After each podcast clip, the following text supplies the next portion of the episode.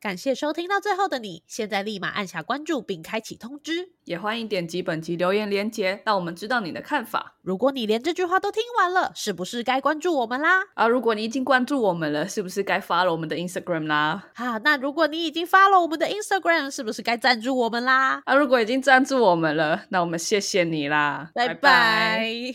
大家昨天应该只有休息一天，然后今天又要上班。现在来讲 career break 好像也不错哦。是的，而且我觉得这一集应该是很棒。好，呃，这一集就是上一次我做一个 career break 的其中报告，然后这一集就是续集啦。上一集在讲 career break 的时候，其实主要是在分析裸辞的利弊，因为其实 career break 的前提就是你基本上没有办法决定你接下来要做什么，所以你要辞职，所以大部分的应该是裸辞，然后 career break 这样，或者是我也不知道你一毕业就 career break，这样算 career break 吗？你没有 career，好好，but anyway，就是对上上一集，如果大家想要听一下说裸辞的分析，那这一集就是一部分是讲说我自己的心路历程，可是也会另外一部分也会带到说，就是我对于我嗯海外求职的一些做法的一些反思，这样，这又跟有一集我在讲说，就是。如何在台湾直接拿到海外工作机会那集有关系？对对，所以大概就是这两个部分。我我以为是期中报告是裸辞的利弊，然后期末报告是创业的利弊。现在讲利弊还太早吧？因为才刚开始而已。好像也是。好，那我们先进一下片头曲。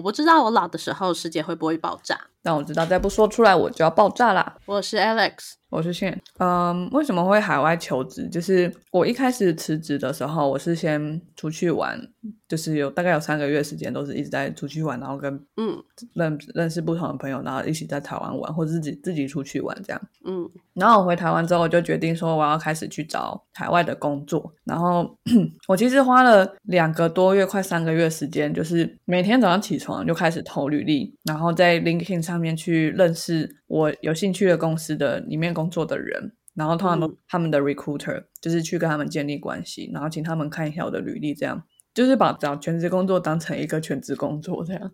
是，就是跟我们之前就是在跟大家推荐说要怎么找工作是一样的。对，但是因为因为海外工作它是很难的，然后嗯，台湾人基本上都都要签证，去哪里 都要签证，所以是我觉得是更难，就是就是除非你真的有嗯比较比较世界上比较目前比较需要的那些技能，不然的话是真的要像我这样要找很久。对啊，对，就是世界上比较需要的技能，比如说像像像 Alex 那样是工程师嘛，或者是护理师，然后会计师这些比较比较就是蛮蛮专业性的，需要需要很多专业的训练。这样，像我这个不学无术的就比较没有办法。对，所以呃，大家如果听那一集我去介绍几个海外求职的分享的那一集的话，其实主要是在讲说到底。怎么拿签证啊？是。对对对，因为因为我就已经假设说你不是那几种资种的人，不是那种人家会想尽办法发签证给你的人，对啊，嗯，而是那种要想尽办法告诉对方说你值得拿一张签证的人，这样，嗯，所以那一集如果你没有听的话，这集我会直接讲结论，可能有点奇怪，对对对，但是点点截回去听了啦，对对对，赶快赶快回去听，那。可是我，你也可以先知道结论，再决定你要不要回去听啦。对对对对，那结论就是，我建议大家先从找那个打工假期的签证开始。对，对我蛮建议。然后通常都是三十岁以前。嗯嗯嗯，对，就是如果你是三十岁以前，然后你很想要直接出国工作，然后你跟我一样是一类主学生，你不会城市语言，然后你也没有要成为资料分析师，你也不会什么企业财务，对，嗯。对，那然后呢？你就是可能那那这样的人，可能就是 sales and marketing 居多。对，然后你英文很好，然后你可能会中文的，大概就这样。嗯，大概就这样。如果你是这样的人，我我真的就是。建议，因为我前面我前面在讲说找海外求职的时候，我是我那时候是说我希望我自己可以直接用在台湾找到全职工作的方式，而不是找走嗯假期的签证这样。那是我我有我的考量，但那集已经讲过就不重复。那可是结论还是回到说哦，因为真的是太难了，所以结论就是，如果你真的要去，非去不可，你就去先去做打工假期的签证。那你可能拿到签证，你真的有本事，你就直接去拿你想要做的工作的全职的 offer。但是你基本上还是很有可能要先做一些就是拔柳钉啊之类的工作，这样嗯，对，就不是说那个不好，因为那个一定是很特别的体验，而且时薪应该也都不会很低啦。对 对啊，但是真的很难拿，这就没办法。对对，那我觉得，可是我觉得，如果你的背景跟我有点不一样，你比我还要多一点优势的话，我会觉得你可以去参考我们分享那一集的其他的方法，你会有很多机会。对对对，像我这样是真的有点太硬来了，是，但也跟我的目标有关系，因为因为我的目标主要是嗯，希望去非营利组织。或者是跟就是环境科技有关的新创，就蛮限制的，因为基本上呃会给比较习惯发签证的公司是那种很大型的公司，嗯，他们甚至有专门负责发签证的工作的的人这样。对、嗯。对，非营利组织有一个好处啦，就是他们他们会喜欢标榜，就是他们不会因为你是外国人就排斥你，所以他们也蛮嗯常直接写说，就是有机会给 visa。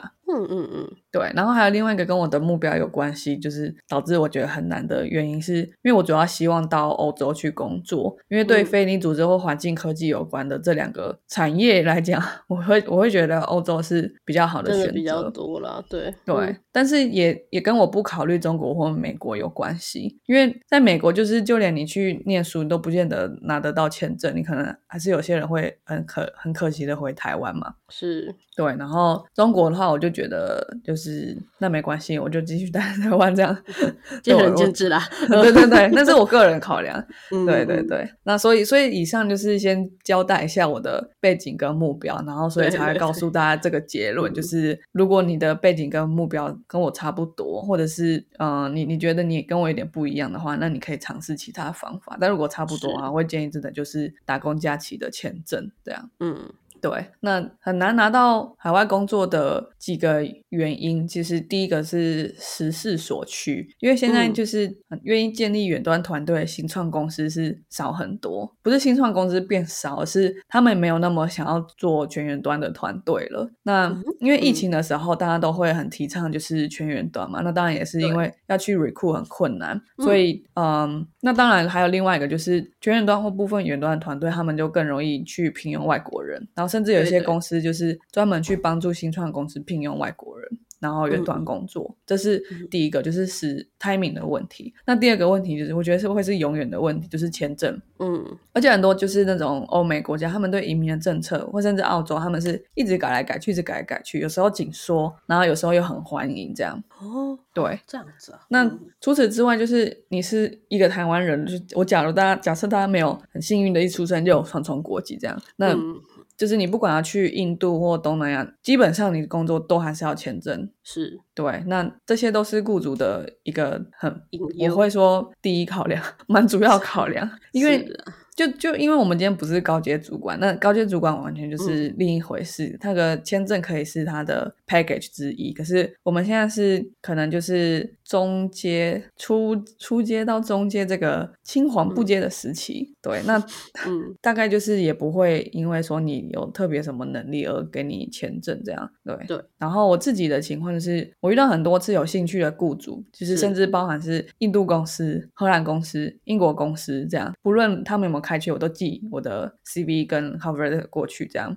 就是我是那个武力全开的在 对对对，在求 职。嗯那他们就会回我说，就是你是印度人吗？你是荷兰人吗？你是英国人吗？这样，然后说不是，我需要 visa sponsorship 这样。结果还是因为 Visa 被刷掉。对他们第一个问题就还是这个，这样。嗯即使我故意不写说，就是我是需要 visa sponsorship，我希望他们先对我先看过我履历再考虑嗯这样，但还是不行。对，真的很难。然后第三个我觉得也很硬的就是语言，因为英文流利是真的很不够的，就是因为在欧洲就是没有人会要求你会讲英文，哦，对，就是一个很正常的事情了。对，就是会会讲英文是大多数人都会，所以他们对会他们会要求的语言可能就是你去荷兰要会荷兰文啊，即使荷兰嗯。所有人都会讲英文，然后你、嗯你要当你是 sales and marketing，那你对的市场可能是西语区，那你要会讲西语啊。那如果是对德德国国内市场，那你要会讲德文。文是，对对对，那因为因为是 sales and marketing，所以语言真的是嗯很重要。就如果你是我前面讲那些工程师或什么，你真的基本上语言就只是拿来沟通工作要做的事情。对对对对，可是可是行销或业务就是你要你要跟人沟通，当然当然大家都希望我的业务跟对方是用他的母语在沟通。对啊，当然对啊，对，所以只会英文跟中文的台湾人去那边当 sales and marketing，然后没有在那边工作过，我觉得这是真的是太难了。可是就是虽然好像大家会觉得说，哎，我们的母语是中文，好像会很有优势。可是其实很多欧洲企业，它它确实会需要呃会英文嗯跟中文的人，可是这样的需求大概都是他们在亚洲的分公司。对啊。但是你的目的地一开始就是 欧洲啊，对嗯。对对，那那就更何况就是德国、英国，就是有很多中国移民啊，或者是甚至是是。台湾人，就是你根本就没有什么没有什么优势，优所以中英文流利在嗯。欧洲是没什么太大优势的。对。对，所以所以我自己自己认为这是三个我觉得拿到在台湾直接拿到海外工作机会很困难的原因。是，对，那虽然说真的很困难，然后这三个障碍感觉都是嗯不可突破的，这么这这跟我努力没有关系，这样。但其实我还是有获得一些希望，但是嗯我没有坚持下去，因为我后来创业了，这样。就是待会再跟大家讲就是说创业的那个起心动念是什么这样子。但是，嗯、我还是要给大家一些希望，就是如果你的背景跟我一样这么普通，在国际就业市场上就这么普通，我还是有拿到一些机会，这样可能没有办法拿嗯到 offer，、就是他们被发现是外国人的时候，这样对。哎，我觉得讲普通真的是还蛮难过的。我觉得一点都不普通，你真的已经很棒了。只是这个世界真的很大，就是这个世界太大了。对啦，但是我也是贪心嘛，因为因为像我这样经历的人，通常都会嗯去国外念一个研究所。嗯，对啊，我觉得，哎，就是真的，我觉得世界太大了啦。不过，不过你也如果没有真的这样出去试过、踹过，你也不知道这个世界原来就这么大。对啊，对啊。嗯，但还是我还是有机会，只是我没有我没有坚持说我一定要拿到海外工作机会，因为我后来人生有一个转折，对，好然后还有看这个机会，对对对。嗯那我先跟大家分享一下我拿到的机会是什么，就是其中几个，因为其实有一些都蛮多 recruiter 会回应我的，不是说嗯他们对我没有兴趣，真的就是前面那三个 barrier 太大太大，签证签证嗯签证，他们都会直接问说你是英国人吗？什么之类的，你看起来不是嗯什么的，你是什么台湾大学那是什么的？看起来不是英国人啊，可恶。对啊，好，那我我得到一个很有第一个我很想分享很有趣的机，那个我得到的机会是一间在印度研发疫苗的新创公司。哇嗯对，他们是有获得那个比尔盖茨梅琳达基金会的奖金而而创立的一间公司，嗯然后创办人是一对兄弟，他们都是耶鲁大学电脑科学的硕士还 PhD 的毕业生，这样。然后、嗯这个真的就是我一开始最想最想要达成的事情，完全只透过网络，然后 去找一个十万八千里元的工作机会，这样。嗯嗯，嗯对，，然后我是有呃一开始是有面试，然后后面甚至还有笔试，因为他是想要我呃我那个那个职缺是去就是公共沟通这样跟、呃他们的 stakeholder 沟通，所以我要写一个范本，写一个 sample 给他们这样，然后呃我应该是有到 final round，然后我后来因为他后来就问我有多少钱嘛，嗯然后我就发现有两个问题，就第一个问题就是，呃，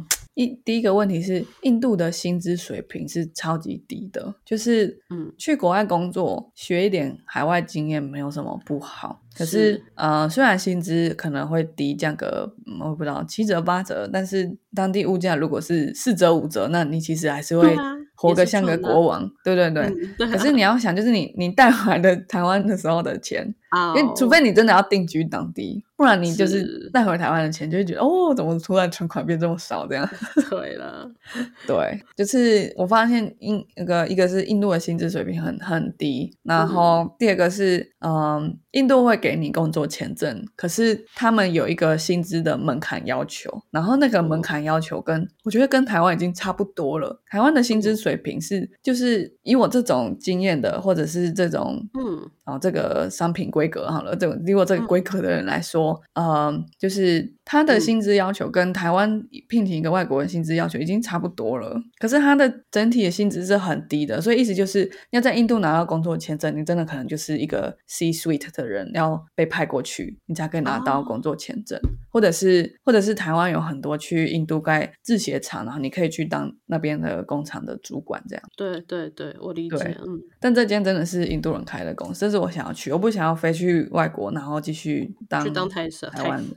对。对对，我懂，那没什么不好，因为他可能是一个跳板，这样。我就就是我哦就是一个很贪心，然后突发奇想，想说搞不好真的努力就试试看，试试看搞不好就有机会这样。嗯。对，然后第二个机会是菲律宾博弈公司这样。嗯。对，菲律宾国博弈公司真的超多，而且他们很很活跃，我觉得很活跃，这么说，就是他们会蛮积极的招募你。活跃，嗯，对对，他们是真的蛮愿意很快给你 offer。，offer，嗯，对对，就是你可以感觉到他们真的蛮缺人才的。哦，我说要不要要不要，好好来这样子，对对对，什么时候面试？明天可不可以这样？积极度 对超忙班对对，啊，履历改改好了没？你说要改一下，改好了没？这样一直跟你 follow up。好，对，那那菲律宾博弈公司，我我会嗯去拿一些他们的机会，当然是，嗯，我我也没有觉得菲律宾不好，因为菲律宾真的是一嗯个可以、可以在那边住的话，应该真的很爽，这样对。是，但是呢，我觉得条件就是第一个，你不在乎跟一堆中国人工作，这个我其实就不行了。然后第二个就是哦你你对博弈业不会特别感冒，我其实是不会。然后第三个嗯是、呃，你愿意拿相对台湾低，但是相对当地物价算是高的薪资，就是跟前面印度是一样的，他们薪资水平很嗯低，可是他们的物价更低，这样。对，嗯你就你去印度、菲律宾都是当个国王啊，但是你回台湾就会觉得你是个乞丐这样。哦，还是会对。啊缩水啦，对，可是其实我台湾人去菲律宾真的就很有语言的优势，因为中英文流利在菲律宾是蛮不错的，就是那边嗯。有很多大陆人开的博弈公司，那中国人的英文水平，我觉得我自己经验，我觉得没有台湾人高，然后菲律宾人的中文水平当然就没有台湾人高，对，当然对，所以我就我就发现，哎，其实他们蛮听到你是台湾人的时候，都对你蛮有兴趣的，哦，因为我们现在讲还 sales and 好用。marketing，语言是嗯重要的。对对对，就一个他是他可能是中国人开的公司，然后他就会觉得，哎，你们是一样的，或者是他他至少嗯蛮清楚，就是你中英文是流利的这样。然后还有另另外一个好处就是嗯博业的福利超高，他们会包你。对，他们会包你的机票跟住宿，而且住宿是那种饭店式公寓，或者是嗯直接给你租屋补助，因为那边的房价就是没有台湾这么夸张，所以我那时候对听到说哇，去那边的时候感觉住的房子会比现在还要大哎，就是而且 还就觉得哇很安全超棒的，啊因为你对们是一整区的人都住在那里，所以真的还蛮安全的。对对，对，而且就是有这种机票补助啊，然后住宿，就是通常都是那种挖街高阶主管到国外工作的福利。对，所以我真的觉得去那边打工一下，其实还不错。对啊，就是真的不要对非博弈业感冒的人，是真的，我觉得真的蛮值得去的。是啦，其实也对是，嗯然后还有一个很好笑的发现，就是不管那间公司怎么取名，它就是嗯它大它就大概就是博弈业这样。像那个字里行间就是有博啊，或是义，没有没有，或者是钱它没有啊哦。我我遇过一个，我遇过一个公司，它的嗯翻译是什么管理公司，什么啊，对外包的管理公司，然后就去问说你外包接外包管理什么？那嗯就是呃线上的一些服务 的外包这样。然后就说我对博弈业不感冒，所以是博弈业嘛。他就说哦，对对对 OK OK，有话直说牌这样子。对，他们其实没有就是嗯没有必要就是那么去规避自己是博弈业这件事情，但是因为就是因为很多人会不想去，因为他是博弈业公司，他才会就是比较想要包装一下这样。可是我觉得他应该直接一直接讲，不是也比较好吗？就是干脆不要就就算了。我不知道啊，可是我觉得这这个策略蛮有效的，因为就会让我一直想说，嗯，搞不好我也可以这样跟别人说，我在一个什么服务托管公司工作，就没有人会觉得我在博弈公司。哦，好像有道理耶，就莫名其妙就被说服了。因为不是我不在乎就算了，因为假如就业市场很在乎，我还是要在乎。对啊，就很烦。对，了解，好有道理哦，可恶。对啊，没办法，不然我觉得真的很 chill 哎。你看，你去菲律宾当一个国王，然后随时就飞去宿务啊，飞去什么漂亮到不行的小岛，哦，好赞哦。对啊，哎，菲律宾那边是一个相对还蛮是个国家的吧。哦，对啊，而且有很多漂亮的女生，对好难过。好，没关系。好，然后还最后一个跟大家分享的，我拿到机会是在美国的机会，这个很酷。它是台商半导体公司，它在呃，它在亚利桑那州。对，哦，对，就是其实相对欧洲很多国家，台湾的经济成长是很好，就是已经在很多海外都开了分公司。台湾的公司这真的很少会就是想说要。征服宇宙这样，嗯，对，所以我觉得身为台湾人，虽然台湾经济很好，但是真的可以因此而到世界各国工作，还真的是最近才有的事情。嗯哼哼，对对对。那呃呃，经济好的意思是什么？就是以我自己的薪资水平，然后有一次我我那时候找工作，我就有一次去看那个英国一间猎头公司，他专门找会中文的业务的人才，然后我发现这个网站，我真的是非常疯狂的找，就想找到这种公司，然后不是。有一个网站会帮你换算你的收入跟薪资水平嘛，叫 Numbel，Num Numbel，好，反正 whatever，大家知道就好。那发现就是哇，我如果我去那边工作，真的拿到这个好不容易拿到这个 offer，好不容易他发给我的呃 visa，我的生活水平就会直接打四折哎。吓死我了，吓死人！英国经济到底有多烂呢？真假，好可怕。对，就是台湾经济相对是好很多，然后想象，嗯，对啊，就是他们环境变化是很快的，嗯嗯嗯，对。那如果你跟我一样，就是不是一个对西方国家特别有那种执念的台湾人哦，是。那那我那你应该也会想要像前面那两种机会一样，你可以去印度或东南亚当一个国王了，对啊，你不用去西欧当一个乞丐，还要面对种族歧视，对不 对？对对对。对，所以我后来，但但这只是题外话，就是我发现，就是我们一直很向往的欧美国家，欧美国家好像。有些国家经济真的好烂哦，这样。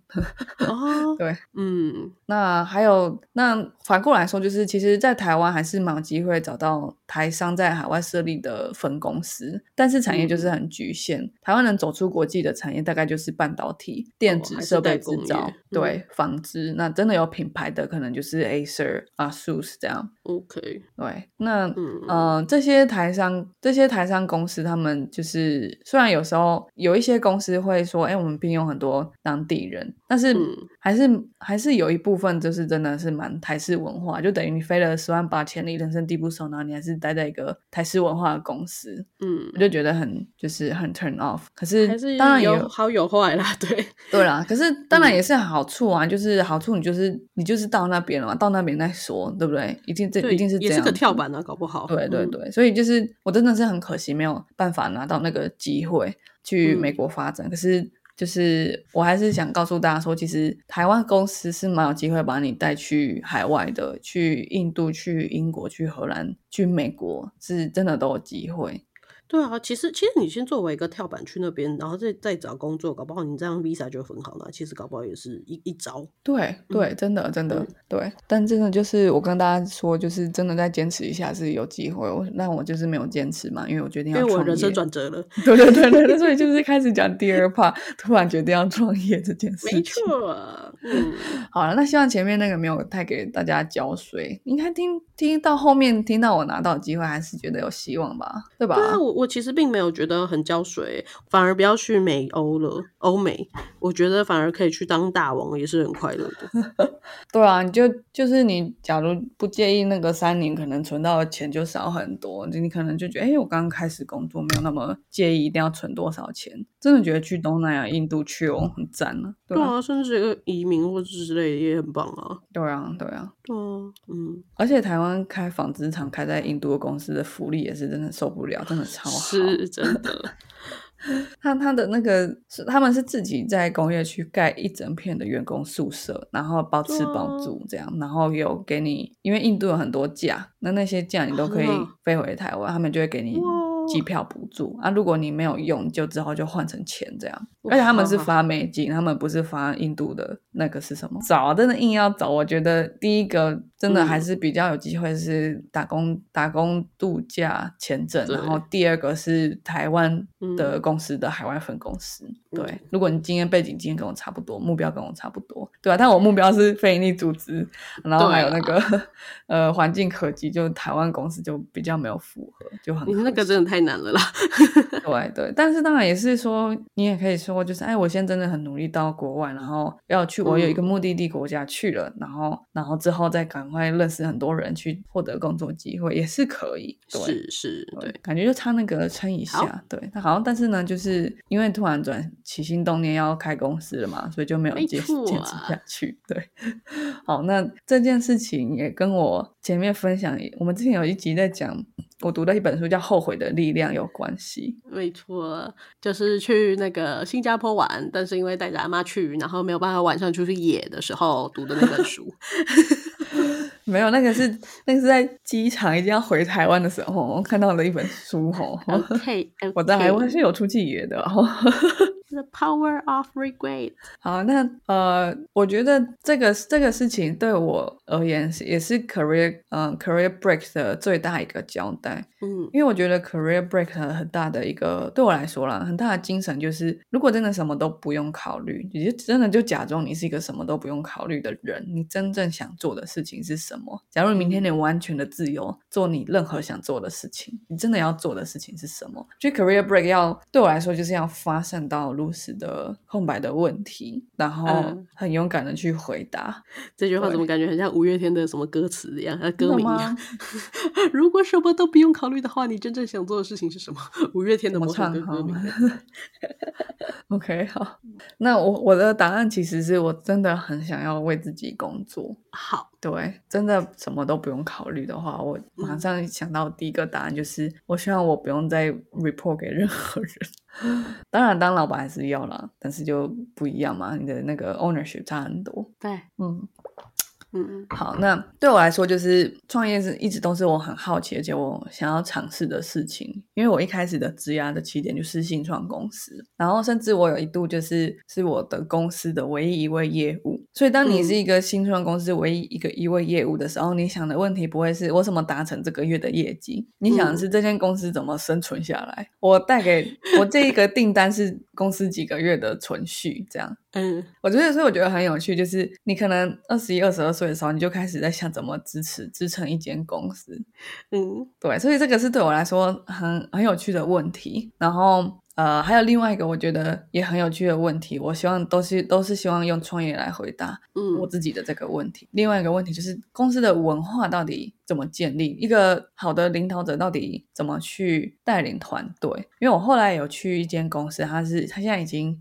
上呃新贵了，那我去的时候是他新贵的前一年这样，所以他就是个成长很快，他募资募很快，钱钱多多，然后一直在聘用人这样。嗯。那你一直聘用人的时候，你的核心员工就会离那些新进的小菜鸟越来越远，越来越远，他们就会感受不太到这间公司的文化。嗯。对，然后还有就是你的员工越来越多，你就没办法，就是随时走在他旁边叫他做什么做什么，你需要很多规则跟制度，然后甚至你一开始有一些坏习惯嘛，就是像我都不喜欢会议记录啊什么的，那可是之后你没有会议记录，那新进的人要怎么知道你你之前在讨讨论什么？你就变成有很多习惯要改变。那然后我就发现，哎，其实一间公司它在成长型的时候跟初创的时候，它遇到的问题真的都让我觉得就是好有趣哦。如果它是成长型，就你就要思考说，我现在开始帮公司加很多规则了，可是有很嗯多创始成员他就是一个 outlier。他就是一个天外飞来一笔的人，是这样用的吗？嗯 对他就是他，因为他太特别，他很有创意什么的，他才会让公司奇迹式的存活下来。那你现在要加上规则，说哎，上班下班要打卡什么之类的，他就不行了。会不会会不会折损这个明星员工的创意，还是还是他的他的敬业态度呢？对对，这是一一端，可是另一端就是呃，你就会渐渐的不是在聘用到呃，为了为了当呃登登上你，为了帮助你嗯成为海贼王而而成为你的航海士的人，你你就会遇到嗯就是只是想要来打卡上下班的人。我真的理解，因为我现在就是在做这件事情，我我觉得很好笑。就是你知道，你有一个员工 A，然后他如果不记会议记录的话，他可以做超多事。可是如果 这个员工 A 如果他就是不做会议记录，员工 B 就不知道他要做什么事了。而且通常员工 B 都会能力不如员工 A，然后当然你身为主管或老板，你就会很清楚说为什么 A 员工 A 要花他宝贵的时间去劝劝一个也不怎么样的员工 B，可是没办法，员工 A 就是做不完那么多事。对，没错，没错。然后我真的觉得很有趣这件事情，可是没办法，就是为什么社会还是要有法律？就这样。对啦，那那对，所以我在第二就是嗯。第二间就是快要新贵的公司，我真的就觉得这个问题很有趣。你怎么你怎么嗯。去把一个呃很打带跑的组织变成一个很很有条有理的组织，然后你不会折嗯。损明星员工，然后新进的员工也不会知也不会不知道他们为何而战，或者是觉得自己嗯。为什么要那么拼命这样，因为其因为通常都是最核心的员工，他拥有最多的 privilege 嘛，不论不论是他认股、嗯。认股权啊，或者是他对公司决策影响，他一定是最大的嘛。对对。可是当你变得很大很大的时候，就不是所有人都会因为认同嗯。你而加入啊，或者是感觉到很有归属感这样。对，嗯嗯，对，嗯这。这两个新创工作的经验，就让我觉得，就是我真的很想知道，如果今天是我选自己开了一间公司，嗯。我有没有办法，就是把一间公司的呃成本支撑下来，然后让公司赚钱，然后还有是我有没有办办法建立一个很很棒的团队，大家都很有向心力，然后也很愿意想一些规则，让大家沟通更方便，这样。嗯对，那这些问题，我觉得就是你除了自己真的亲手创一个团队，你不会有更好的方法去回答。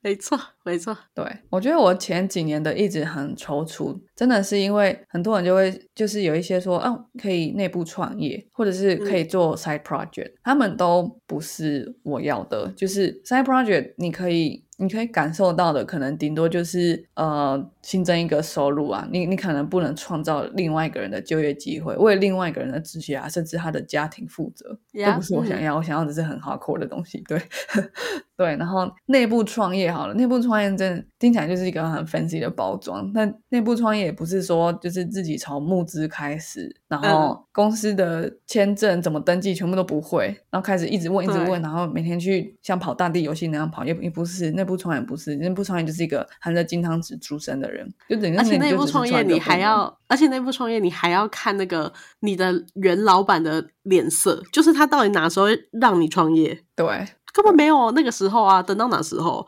就是我的原公司，我的前公司也一直在让我们内部创业，但哪时候我等不到啊，所以我最后离开啦。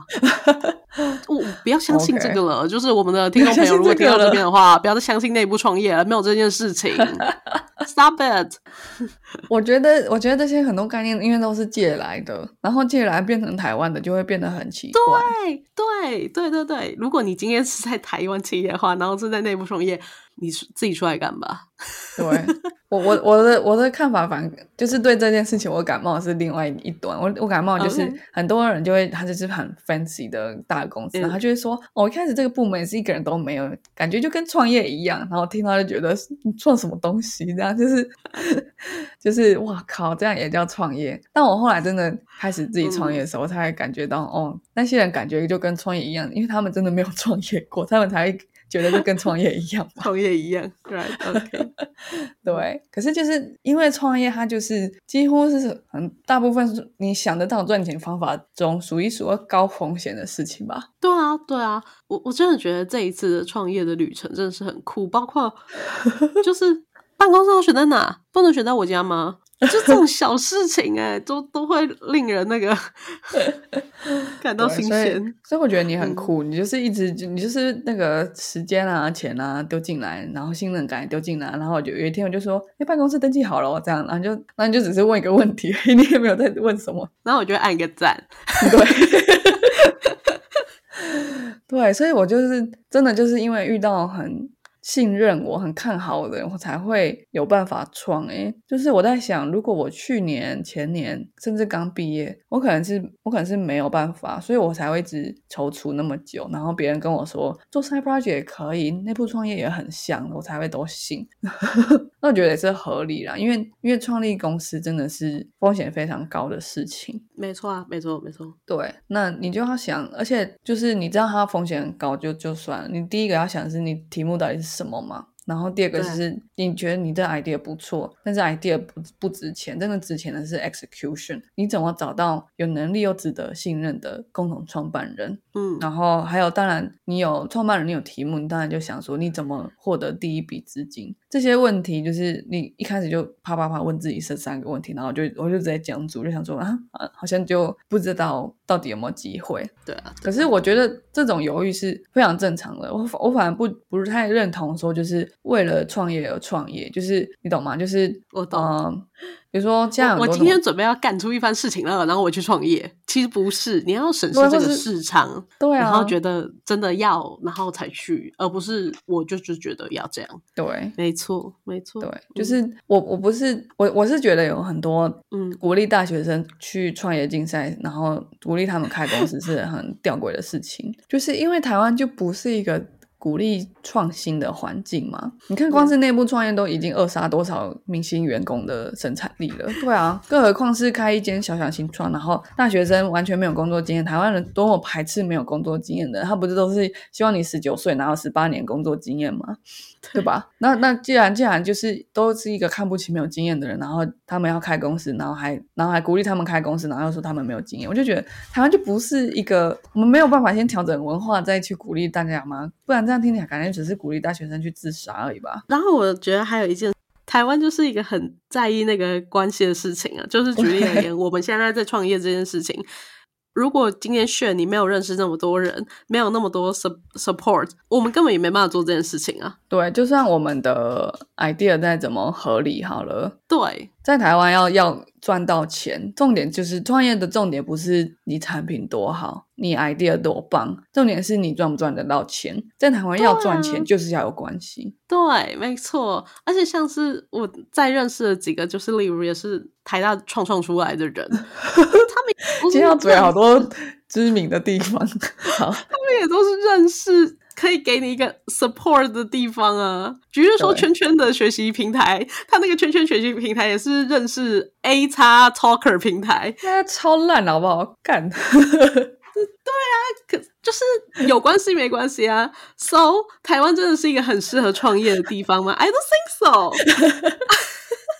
但我 但是我们现在还是在做这件事情。那我们就还是创业了，这里的到底多矛盾？没有重点是因为台湾就不是一个适合创业的地方，所以我觉得我那些犹豫都是非常正常的，有再再合理不过。就是反而是我不觉得应该要说大学生不要犹豫了，就直接去做吧什么的，我才没有才没有这种事情呢。我们这个社会就不是这样子，要先改变很多人的心态，才有办法跟大学生说你想做就去做这样。对，没错，对。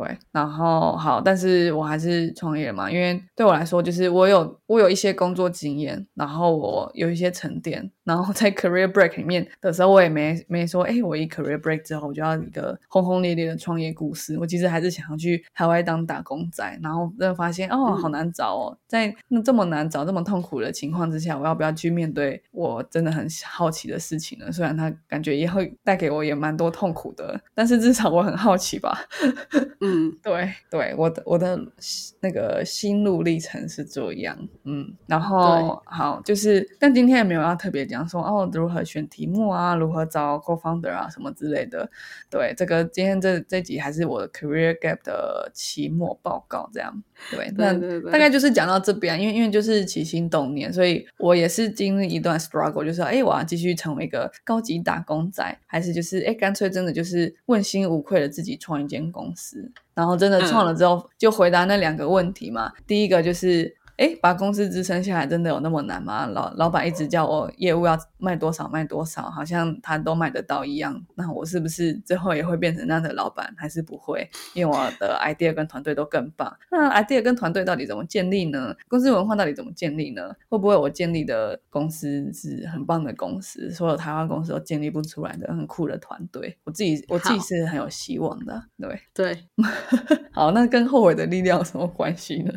就是因为这本书它给我一个很大的启发，就是呃，一个一个人总是会在人生中不同阶段都会后悔。对那青年的时期跟老年时期会后悔的东西不一样。青年的时候，你会因为你做了什么事情而后悔，同时也会因为没做什么事情而后悔。可是随着你慢慢变老，时间慢慢的推进，你几乎不太会继续为你做了什么事情而后悔，你几乎都是为了你没做什么事情而后悔。嗯，就这个给我的启发就是，哎，我现在。好像有累积一点点人脉，好像有一些相信我的人，好像有一个 idea，问过一些一堆人之后，他们也都觉得，哎，不妨试试看，也没有百分之百被阻止，也没有百分之百被支持，这样，然后就觉得，嗯，这是这其实是一个机会之窗。那我知道会不会后悔我创业？也许，那我可能更有可能会后悔，我此时此刻没有选择创业，所以我才选择创业，不是因为我真的想创业，是啊，是我真的很好奇啦，也不是我真的不想创业啦，对啊。OK，对，所以就是我 career break 结束了，然后嗯，来跟大家发跟大家分享 career break 的最大功用就是回答一个问题：当我今天不用考虑任何外在因素的时候，我最想做的事情是什么？嗯。嗯，OK，OK，OK。我觉得这个时期真的还蛮酷的。今天录这里也也真的还不错啦。我觉得可能就是在我们也许也许七个月后八个月后回来听这一集，我觉得应该蛮有趣的。因为你你现在录了就是一个，因为我们公司还真的还可能可能下周要开始了，对，就 是真的有那个名字，然后注册好了。然后你现在也是一个，也不知道也不知道会不会后悔吗？是不是好的嘛？对，但是反正我们去做了，然后我也不知道我会不会后悔。就是 我很感谢，就是支持我的人们，就是有我也不能说就是谁支持我，对，因为我他我都答应他们要保密这样子。OK，对，但是谢谢他们，就是他们也有都在听了，对对对，然后就是谢谢他们支持我，然后。让我也来支持你这样子，我不知道，我也不知道我会不会后悔。Actually，就是就像是我那天，我现在一直每天都一半一半这样。对，我也不知道，就是我那天也跟我的爸爸妈妈就是说，哎，我就是我就是用我们一贯的态度，然后回家就说，哦，我们要开了一家公司，我们预计那个二一月底 二月初要开一家公司，我就很随便的讲出来。然后我爸就是也是丢了一大堆嗯很关心的问题，就是呃你会不会被骗啊？然后什么？那如果有什么投资啊，你的股权占多少？问人家问题，那我都说，哎，我其实我不知道啊，什么什么的。但是我真的就是我，我真的都不知道。然后你要问我 会不会后悔，或者是未来到底会怎样，我真也不知道。你八个月后我们回来听这一节的时候，我真的也不知道，就是到底会怎么样。我八个月后就没有这个 podcast，因为你对我极度失望，就不要再跟我录 podcast。我真的不知道。哦，可是我觉得作为一个台湾人，我们应该很习惯了，就是我们真的不知道。都给我被打来，不知道。对我们真的不知道，所以我觉得其实我们就是持续的不知道，然后我们就是做下去吧。因为当你继续做下去的时候，你就知道了。真的是你要开始，你才会知道问题是什么。你没办法先想好所有的解方，然后才开始。对我期待就是 whatever，我不管哪时候我们回来听这一集的时候，哦，也许我就可以在下面。对，就是他，就是个时光胶囊。我们打开这一节的时候，我就可以跟他讲说：“你错了，你你现在知道了。”好，那最后呢，跟大家介绍一下这间公司，可以吗？可以啦，可以啦。好，以后呢，就会以后所有的内容都会由麦氏 管理顾问赞助。